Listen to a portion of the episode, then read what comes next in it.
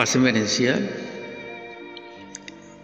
A continuación comparto con la audiencia que me ha seguido desde Barquisimeto, Estado Lara, Venezuela, el segundo poema o verso intitulado perteneciente al gran poema Un eco en la montaña de su cuarto capítulo, un reconocimiento y un tributo.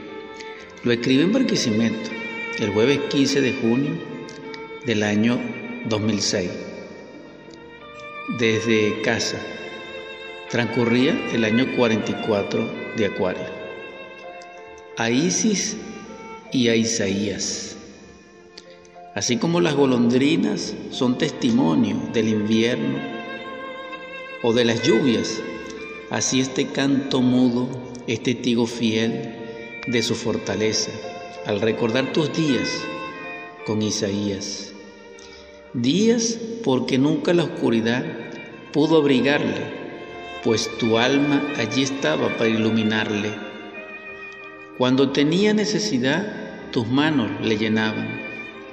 Tus palabras fueron su arrullo y guía, y sus dolores calmados con el bálsamo de tu esperanza, esperanza de niña de niña madre sin tener embarazo, solo amor de hermana, hermana y sinineo. No fue todo el tiempo, pero sí el justo y el necesario. ¿Fue un castigo acaso o un sacrificio tal vez o un paso en el camino?